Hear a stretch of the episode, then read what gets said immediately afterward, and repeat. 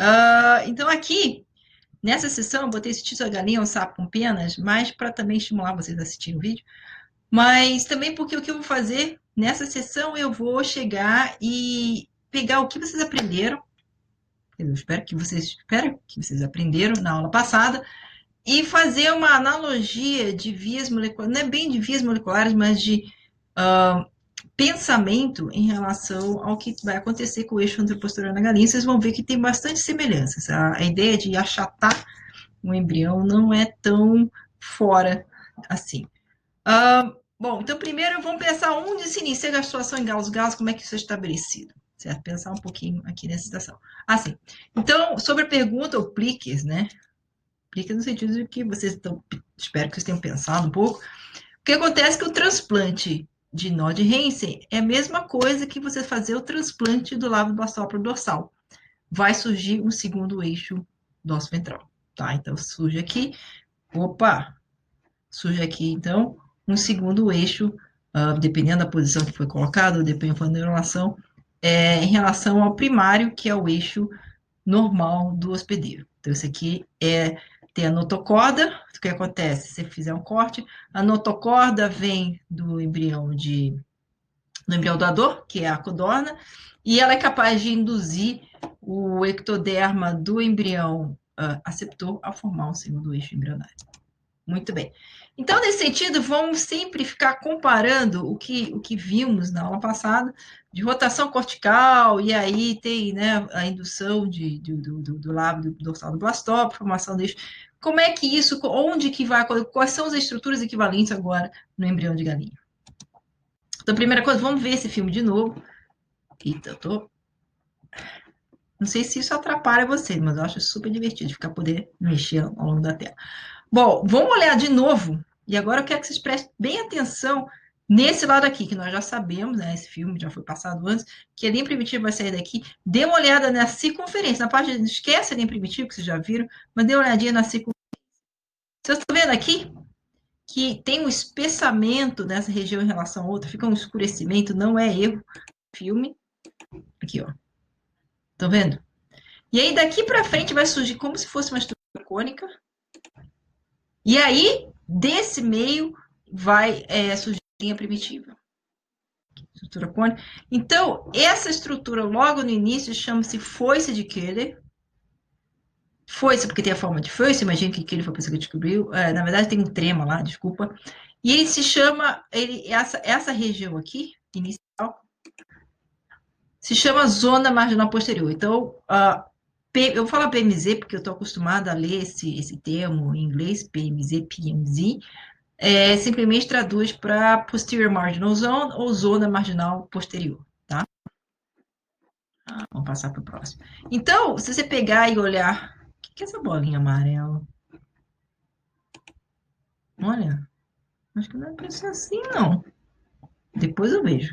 Bom, é, aqui você tem o blastodisco, tá? O epiblasto, hipoblasto. Ah, uma coisa que eu sempre quis fazer, eu nunca fiz em sala de aula, trouxe para vocês aqui, compor o círio, fazer o corte, depois eu faço o corte e mostro de novo. Enfim, é, as vantagens, vocês não estão entendendo. Essa situação é surreal para mim também, mas assim, finalmente eu consigo estar com o círio na mão quando estou falando sobre gastulação.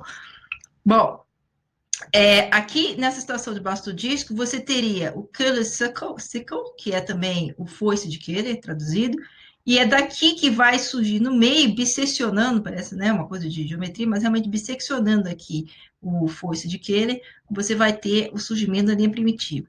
Essa região toda atrás, marginal do blastodisco todo, se chama PMZ, tá?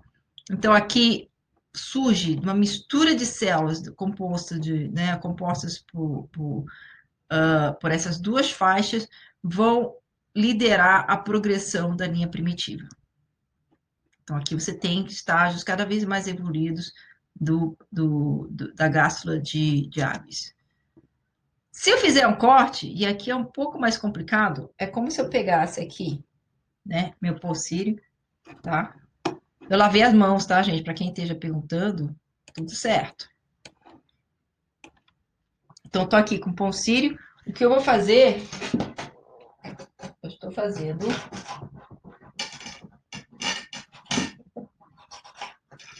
Eita! Pronto, quase a hora do almoço, né, gente? Então, aqui, epiblasto, hipoblasto, região... Nessa, nessa figura, nós estamos com a região posterior aqui, onde surge a linha primitiva, e nós estamos olhando exatamente na linha de corte da linha primitiva. O epiblasto aqui em cima, hipoblasto, e as células coloridas que vocês vão ver no próximo são as células uh, são as células que estão ingressando.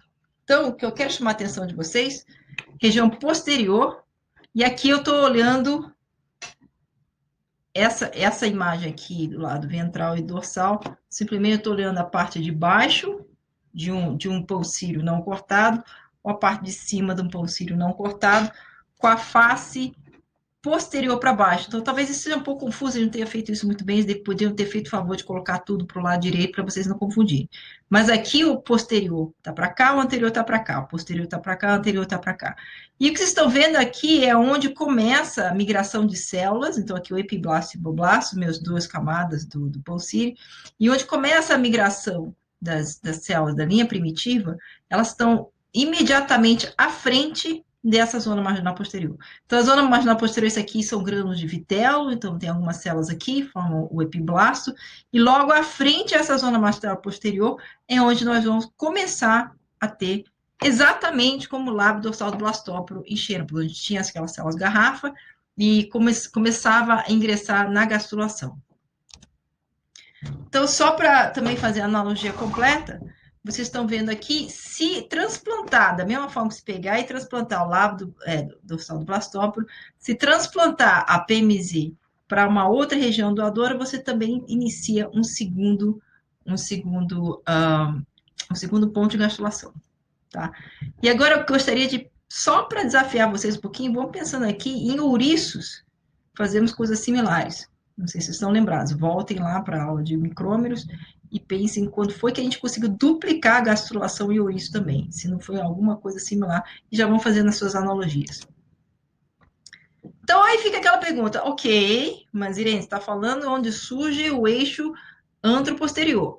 Se você já começa falando que tem uma zona marginal posterior, uma PMZ, claramente uh, isso aí já foi definido. Não é o fato que a linha de gastrulação surgiu que você depois define o anteroposterior. Na verdade, o fato de que a linha de gastrulação, né, a linha primitiva, surge da zona marginal posterior, indica que existe algo a mais que vai definir onde vai ser a zona marginal posterior. Se você dissesse isso, eu diria, você está certo.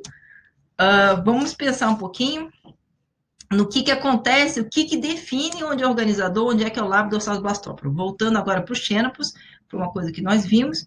Então, nós temos aqui no recém-fertilizado, nós temos dishevel no polo vegetal e VST no polo vegetal.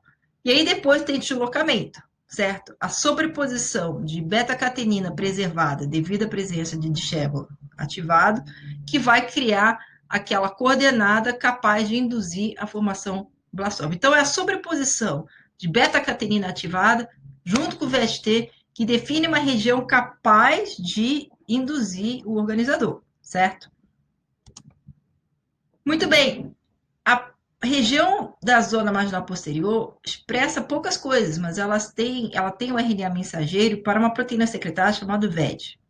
Então, não confundir com o VST. O VG, geralmente, o pessoal foi meio infeliz nos nomes, mas isso aqui tem o fato de que é um fator de transcrição do tipo T, então o VST é um fator de transcrição do tipo T que fica no polo vegetal. Esse VG aqui, eu não lembro bem qual a origem do nome, mas acho que tem a ver com o fato de que ele parece com vestígio de drosófila. Não, não lembro bem, depois eu posso ver isso para vocês. Mas, de qualquer forma, se eu for fazer um in situ, então a região anterior do, do braço disso está para cá, a região posterior está para cá. Você vê que nessa região correspondente a onde é a zona marginal posterior, existe transcrição, existe a presença do RNA mensageiro de VG. Então, VG, vou falar VG para não confundir. Então, VG, que é uma proteína secretada, não é um fator de transcrição. Enquanto VST de xenopus é uma proteína de transcrição. Muito bem. A outra coisa é que eu não tenho uma foto muito didática para mostrar, então eu prefiro não mostrar, mas também descobriram que na região da zona marginal posterior você tem expressão, você tem ativação da via de sinalização WINT, que é quem, que é a, onde o beta-catenina atua. O beta-catenina faz parte da via de sinalização do WINT. Então, o que, que acontece? Se você for pensar, aqui você tem, esquece o 1, é VG mesmo, você tem a, uma, a coalescência no foice de Keller e na linha, no, no, com zona marginal posterior de duas vias de sinalização, VEG e o WINT. Então, os, os dois juntos vão ser condições necessárias em conjunto para formar a linha primitiva. Muito similar ao que aconteceu no embrião de Xeropus, certo? Então, vamos voltar aqui. No embrião eu botei em branco o que é de Xeropus e vermelho, vermelho não, em amarelo o que é de embrião de galinha.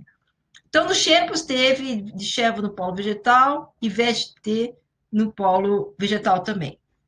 No embrião de galinha, você tem WINT no polo posterior e você tem VEG no polo posterior. A coincidência dos dois vai, esqueci de puxar uma setinha amarela aqui, desculpa, vai secretar proteínas necessárias, nesse caso o nodo também está um pouco envolvido, para formar o organizador barra linha primitiva no embrião de galinha.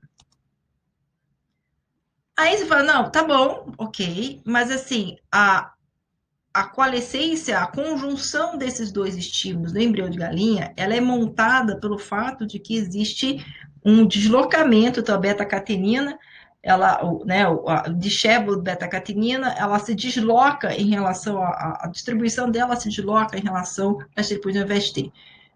Tem que ter alguma coisa similar no embrião de galinha, não é possível, porque que ela concentra essas coisas no eixo posterior apenas. Bom, então, o que, que define onde é que você vai acumular VET? O que, que define onde é que vai acumular é, o, o, a via de sinalização de WINT? Bom, aí nós temos que uh, voltar para, olha, o que, que acontece? Vamos pensar como é que funciona a galinha. A galinha, quando ela bota o ovo, o ovo já está com blastodisco com zona marginal posterior. Então, é, vamos voltar aqui na giserda, aqui, minha, né, a galinha que bota o ovo, esse espaço aqui de formação do epiblasto, do meu pulsírio lá, ele tudo ocorre dentro da galinha. Quando ela põe o ovo, ela já põe nesse estado aqui, e é o estado blastodisco, onde vocês já viram a hibridação in situ, que tem acúmulo de, é, de VED e de WINT nessa região posterior. Então, uh, seja lá o que for que aconteceu para definir uma, uma região posterior, uma zona posterior, ela aconteceu aqui dentro, dentro do fiofó da galinha, lá dentro, nos túbulos dela. Então, aqui é o ovário da galinha, uma coisa que não sei se vocês já viram na vida, mas o ovário formando vários óvulos com estados diferentes de maturação. E aí, a medida, aqui existem o infundíbulo, o infundíbulo acumula, vocês estão sabendo muito mais sobre galinha que vocês gostariam de saber, imagino. O infundíbulo é a região onde vai acumular o, o esperma do, do galo, e aí, à medida que o óvulo desce, ela vai é fertilizada aqui. É claro que é fertilizada antes de botar casca, porque com casca não dá para fertilizar, certo? Vou deixar bem explícito isso. E aí vem descendo pelo, pelo eu chamo de fiofó da galinha, mas os veterinários têm nomes muito mais bonitos. Então, é, vai descendo pelo, pelos tubos reprodutores da galinha, então tem uma região onde vai cobrir com albumina mais espessa, né? enfim. Chegando aqui, depois, finalmente, é que deposita a casca, certo?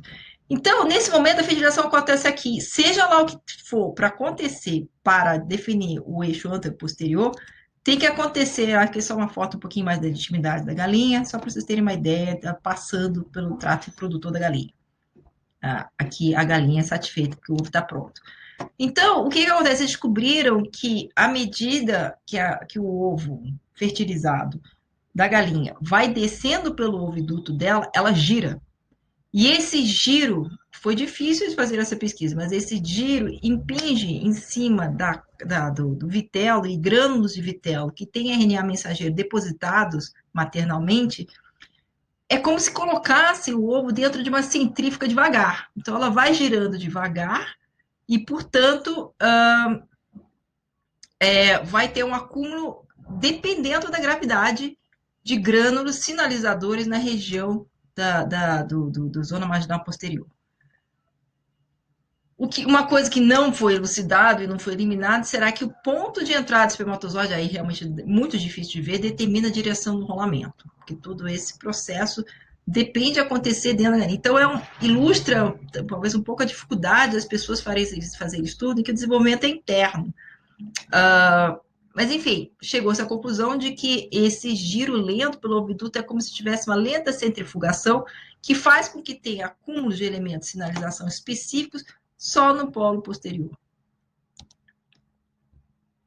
Então, é, esse, esse, esse, esse, esse paper é bastante interessante, porque eles exploram, eles uh, pegam e eles colocaram, eu acho isso bem legal, imagina. E é um grupo japonês, olha só quanto, eu não sei qual foi o japonês que foi para o espaço, talvez ele, depois eu dou uma olhadinha melhor. Mas eles pegaram ovos de, de galinha e, e levaram no Space Shuttle e foram testar o efeito de gravidade. Aliás, isso é uma coisa interessante. Existem vários experimentos testando, inclusive de Chernobyl, testando desenvolvimento embrionário na, na situação espacial. Então, se vocês querem ouvir um pouquinho mais sobre esse paper, vejam o próximo vídeo. Nossa, estou super me sentindo manual do mundo.